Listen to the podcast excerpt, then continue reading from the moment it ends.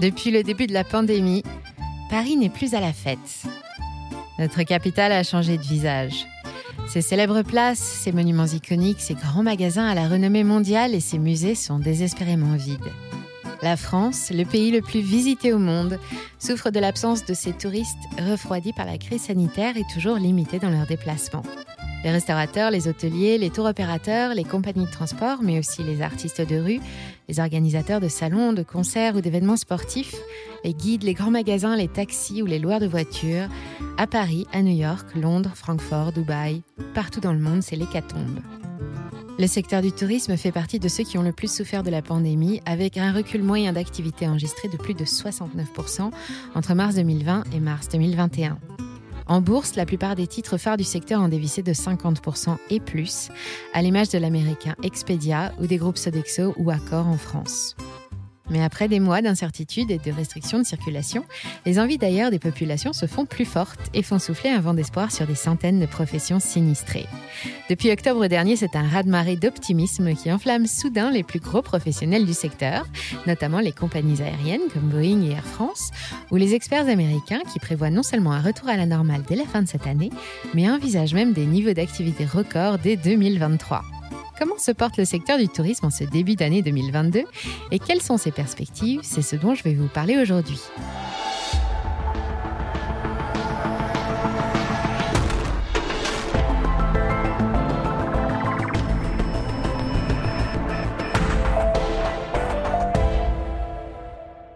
L'apparition du Covid-19 a stoppé net l'industrie touristique dans un élan ininterrompu depuis les années 50. Soudainement, les rues de toutes les plus grandes métropoles mondiales se sont vidées. Les magasins non essentiels et les lieux de rencontre se sont fermés, les aéroports ont été mis au ralenti. À Paris, les allées du Zoo de Vincennes se sont vidées et les matchs de football se sont tenus à huis clos. Enchaînement d'annulations, hôtels vides, les titres de transport sont remboursés, les loueurs gardent leurs véhicules au garage et les rares clients des boutiques et des brasseries n'ont que l'accent parisien. En mars 2021, la région Île-de-France s'est réveillée sous le choc. Elle, qui ambitionnait toujours de devenir la destination touristique numéro un dans le monde, s'est soudain rendu compte d'une faille dans ses projets, une inquiétante dépendance aux touristes étrangers, chinois et américains en tête. Avec leur disparition, c'est 80% du chiffre d'affaires des professionnels franciliens qui s'est envolé lui aussi, ou plutôt qui n'est jamais venu. Un chiffre estimé alors à près de 60 milliards d'euros. Dans le reste du monde, 2020 a été la pire année de tous les temps pour les secteurs, selon l'Organisation mondiale du tourisme, et jamais on n'avait connu une telle crise. On l'appelle d'ailleurs l'année zéro touriste. Depuis les années 50, le monde est passé de 25 millions de voyageurs arrivant par an à 1,5 milliard en 2019. En 2020, 1 milliard 100 millions de voyageurs sont restés chez eux et on parle de 4 milliards de dollars de recettes envolées, c'est presque 4 fois moins que l'année précédente. De quoi apaiser les tensions locales liées à l'overdose du tourisme de masse, mais aussi jeter un froid sur les marchés boursiers, dont les principales valeurs ont plongé de plus de 50% entre janvier et mai 2020. Par exemple, les deux leaders du voyage, l'allemand TUI et l'américain Expedia, ont perdu respectivement 69 et 51 Certains, déjà malmenés par les marchés, ne s'en remettront sans doute pas, comme Europcar, qui va prochainement être intégré au groupe allemand Volkswagen, ou le groupe Pierre et Vacances en France, qui dégringole depuis 2017 et perd à nouveau 64% sans parvenir à remonter la pente. Les activités aériennes ont reculé de 73% et la crise a aussi touché de prestigieuses compagnies comme Air France ou Emirates, qui enregistrent pour l'occasion son premier exercice en perte depuis 30 ans. Et c'est une grosse perte, on parle de 4 milliards de dollars. Avec des avions cloués sur le tarmac et des bateaux sagement rangés les uns contre les autres dans tous les ports de la planète, des pays dont les économies sont déjà à la peine et qui sont très dépendants du tourisme ont vu fondre leurs ressources l'année dernière. C'est le cas de l'Inde, de Madagascar, du Venezuela, de l'Éthiopie, de la Croatie ou des Philippines. Dans ces pays, un seul touriste fait travailler et vivre une personne pendant un an et neuf personnes au Bangladesh, alors qu'il en faut douze et demi pour créer seulement un emploi en Amérique. Il y a encore un an, les professionnels du secteur n'étaient donc pas très optimistes. La planète entière encore sous le choc fondait de grands espoirs dans un vaccin qui pourrait peut-être contenir l'épidémie, mais le mot incertitude régnait toujours en maître dans les médias. Un retour à la normale? Pas avant 2023 selon le chèque Al Maktoum, PDG d'Emirates, ou pas avant 2025, cette fois d'après l'ACI, le Conseil international aéroportuaire. Mais alors que la plupart des professionnels du secteur se préparaient à affronter une nouvelle saison estivale calamiteuse, une petite poignée d'entre eux, dont les avionneurs, émettaient déjà des signaux positifs. En mai dernier, le groupe Airbus a annoncé une augmentation de sa cadence de production et espère sortir le nombre record de 1000 nouveaux appareils par an. Selon Euronext, le titre bondit de 17% en quelques jours, passant de 97 à 114 euros. Son principal concurrent, l'américain Boeing, se lance à son tour et promet 43 000 nouveaux avions d'ici à 2040. Et pour cause, loin d'être à terre, le secteur est actuellement en plein rebond. Selon le rapport publié en novembre dernier par le WTTC, le Forum mondial du voyage et du tourisme, l'activité touristique a bel et bien repris dès l'été dernier. En 2021, le rapport enregistre une progression de 30,7% qui devrait être suivie par une autre hausse de 31,7% en 2002. Pour résumer, d'ici la fin de l'année, tout cela ne devrait plus être que de l'histoire ancienne. C'est une excellente nouvelle, mais cela appelle deux questions. D'abord, comment en être sûr et que va-t-il se passer après? Selon les prévisions les plus optimistes, le tourisme post-Covid est voué à un grand avenir dès l'an prochain, notamment parce qu'avec la reprise économique et la réouverture de nombreuses frontières, les touristes repartent. Le nombre de passagers chez Air France au troisième trimestre de 2021 a bondi de 92,6% comparé à 2020 et à Paris, les Américains reviennent progressivement flâner autour des statues de cire du musée Grévin. Ils sont 20% plus nombreux que l'an passé à la même époque. La demande repart principalement des États-Unis, où les leaders comme Expedia ont déjà retrouvé le chemin de la croissance, tandis que les Chinois se montrent plus timides. De plus, 70% des voyageurs de loisirs déclarent avoir l'intention d'augmenter budgets et durée de séjour en 2022, et parmi eux, ce sont encore les voyageurs les plus riches qui stimulent le secteur en dépensant de plus en plus. De 945 milliards de dollars en 2029, le marché du voyage de luxe devrait croître de 20% d'ici 5 ans pour dépasser les 1100 milliards de dollars. Et ce qui devrait motiver encore plus nos touristes à prendre le large, ce sont les pénuries. En période de pénurie de biens, ce qui est le cas un peu partout actuellement, et cela n'a échappé à personne, l'argent des épargnants se tourne alors vers les services et principalement les voyages, qui restent l'activité culturelle préférée de bon nombre d'êtres humains. Mais nous avons évolué. Longtemps réservés à l'élite ou aux affaires, les voyages se sont démocratisés après la Deuxième Guerre mondiale. Avant cela, quand tant de gens se déplaçaient en même temps, c'était généralement pour aller défendre des frontières ou envahir un voisin. Mais avec l'essor des voyages organisés, des stations balnéaires ou thermales, le succès des expositions universelles, l'apparition des congés payés et même le droit aux vacances intégré à la Déclaration universelle des droits de l'homme, de nouvelles habitudes se sont développées. Voyager est devenu facile, enrichissant et abordable, et c'est une activité praticable en famille. En 1955, la France, par exemple, reçoit déjà 20 millions de visiteurs et on parle déjà de tourisme de masse. Pendant les 40 années qui suivent et avec l'arrivée de nos ordinateurs, les voyagistes inventent les systèmes de réservation électronique centralisés, la profession de guide touristique explose et l'investissement dans l'immobilier saisonnier prend de belles couleurs. Avec le big data des années 2000, c'est tout un secteur, pourtant souvent accusé de ne jamais se renouveler, qui est entré dans une nouvelle ère grâce à l'innovation. Aujourd'hui, c'est une véritable industrie qui se doit de répondre à la seconde, à des milliards de gens partout dans le monde et à toute heure, et qui enregistre en 2019 sa dixième année consécutive de croissance. Avec des prévisions aussi optimistes que 3 à 4% de croissance par an prévue à partir de 2020, le secteur aurait dû continuer de surperformer les taux nationaux encore longtemps. Bref, tout allait merveilleusement bien jusqu'à la crise. Et bien que selon toute vraisemblance le pire soit aujourd'hui passé, elle va néanmoins laisser quelques traces et aura notamment entraîné de nombreuses mutations. Les professionnels ou les entreprises devraient dorénavant favoriser le distanciel, visioconférence ou télétravail, de quoi alléger considérablement les budgets de transport et faire reculer durablement d'environ 15% le chiffre d'affaires des compagnies de transport.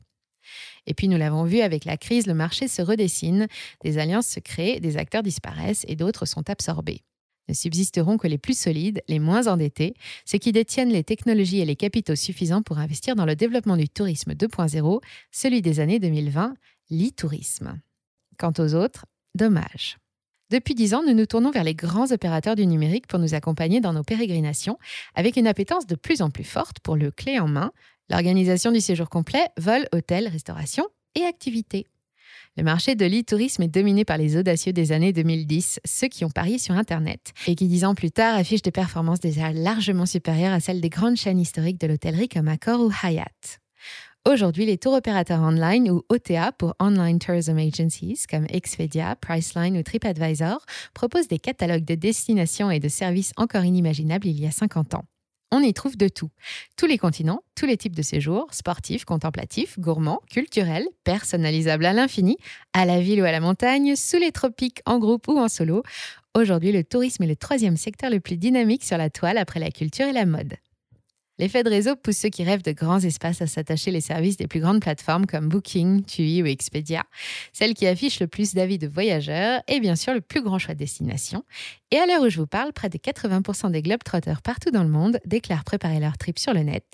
Et c'est là-dessus que les hôtels ont basé leur succès. Fini les agences de voyage des années 90 où une spécialiste prenait vos envies en main devant un petit café et un catalogue imprimé sur papier. En 2022, le tourisme connecté est devenu la norme. Beaucoup plus pratique, plus rapide, la numérisation du secteur a provoqué une explosion de la concurrence et une forte baisse des prix, mais c'est aussi une mine d'or pour les géants de l'industrie touristique. Les données enregistrées au cours de votre navigation ou tirées de vos publications sur les réseaux sociaux vont permettre aux nouveaux robots publicitaires de mieux comprendre vos envies et de vous proposer le voyage de vos rêves de façon beaucoup plus ciblée. Ce sera alors si simple de cliquer sur OK, puisque la publicité que vous aurez sous les yeux vous proposera une prise en charge globale avec un maximum de garanties. Efficace, non? De quoi vous donner des ailes et de quoi booster les affaires des spécialistes de la publicité sur le web. D'ici 5 ans, les nouvelles technologies, et notamment les intelligences artificielles, devraient permettre au marketing touristique numérique d'entrer réellement dans la cour des grands, avec en tête l'indétrônable Google, qui domine déjà la quasi-totalité des données de la planète et qui se demande de quelle façon les exploiter pour prendre sa part du gâteau touristique. En réalité, Google occupe déjà une petite place du secteur et tourisme avec ses applications Google Maps, Google Hotel Finder ou les Google Cars et indirectement via son outil publicitaire Google Ads, mais il ne propose ni réservation ni transaction et la question se pose d'un éventuel développement de ces nouvelles activités. L'autre géant du numérique, Amazon, propose déjà la réservation de voyage à ses abonnés Amazon Prime via un partenariat avec le site booking.com et envisage d'aller plus loin que les applis pour smartphone qu'il propose déjà sur sa plateforme. Et tous ces investisseurs s'intéressent évidemment de près aux 10 000 milliards de dollars de potentiel annoncés pour 2023, soit plus ou moins 10% du PIB mondial. Mais leur arrivée risque de bouleverser à nouveau le visage du marché et cela soulève plusieurs questions. Vont-ils tenter d'essayer d'imposer leurs pratiques? À quoi va ressembler l'économie du voyage une fois que les géants de la tech, lourdement armés en savoir technologique et en dollars, s'y seront fait leur place? Sauront-ils proposer de nouvelles idées pour voir émerger un nouveau mode de tourisme? Ou pourquoi pas suggérer une nouvelle demande, modelée par l'intelligence artificielle, mais plus éthique et plus respectueuse de l'environnement? Car jusqu'à maintenant, je ne vous ai parlé que des aspects économiques du tourisme. Or, il a d'autres visages. Le plus dur étant passé, des questions qui se posaient déjà avant la crise reviennent à l'ordre du jour. Quand le tourisme est évalué selon le seul critère économique, alors oui, il représente une importante source de revenus pour les économies locales. Mais l'aspect environnemental et l'impact sur les populations, ces deux autres facettes, sont trop souvent négligées. Selon une étude Ipsos, seulement 4 Français sur 10 tiennent compte de ces deux facteurs, pourtant difficiles à ignorer. Nos voyages nous sont devenus indispensables et si faciles d'accès. Nous ne voyons pas pourquoi nous devrions nous en priver. Pourtant, les problématiques posées par nos déplacements incessants sont nombreuses. Nous sommes capables d'aller partout dans les coins les plus sauvages et reculés de la planète, jusqu'en Antarctique ou sur les îles Kerguelen. Les Kerguelen, pour ceux qui ne voient pas bien où c'est, c'est ici, au milieu de nulle part. Nous utilisons pour cela avions et bateaux qui polluent autant que des millions d'automobiles. La pression de milliers de touristes sur les espaces naturels est beaucoup trop lourde, alors que le vivant lutte déjà pour s'adapter au changement de notre climat. La flore est piétinée et la faune traitée en objet de divertissement. Le nombre de selfies réalisés avec des animaux sauvages et publiés sur le réseau social Instagram a augmenté de près de 300% entre 2015 et 2018. Enfin, le tourisme bouleverse souvent la vie locale et entraîne d'innombrables nuisances, dégradations, incivilités, bruit et saturation des axes routiers. Quelles seront les idées de destination ou de séjour à thème que vont nous suggérer les outils publicitaires ces prochaines années, programmés pour apporter des solutions à toutes ces problématiques. Pour voyager dans les années 2020, devrons-nous accepter de partager tous nos moyens de transport, de partir moins loin, uniquement en groupe, à des dates programmées, de payer plus cher, de consommer local, ou carrément de rester chez soi pour compenser l'impact de nos envies d'air frais sur notre planète? Les GAFA disposent des moyens financiers et techniques pour relever ce qui à coup sûr représente le prochain défi d'envergure pour les professionnels du tourisme. Les voyageurs sont demandeurs car ils sont déjà sensibilisés à l'impact de leurs activités, et ça en revanche c'est une vraie bonne nouvelle. Par exemple, ils sont de plus en plus nombreux à utiliser des produits bio et naturels en voyage pour limiter leurs déchets, à pratiquer le tourisme local ou à souscrire à une option carbone payante pour compenser leurs émissions de CO2. Certains voyagistes proposent également une liste de destinations solidaires ou écologiques qui attire déjà près de 15% des voyageurs. Pensez-y dès maintenant si vous êtes à la recherche d'idées pour une prochaine escapade. Merci d'avoir suivi cet épisode jusqu'au bout. Si ça vous a plu, on compte sur vous pour le partager autour de vous. Laissez un like ou une bonne note et vous abonner pour être informé des prochaines sorties. Et moi, je vous dis à très bientôt sur Money Radar.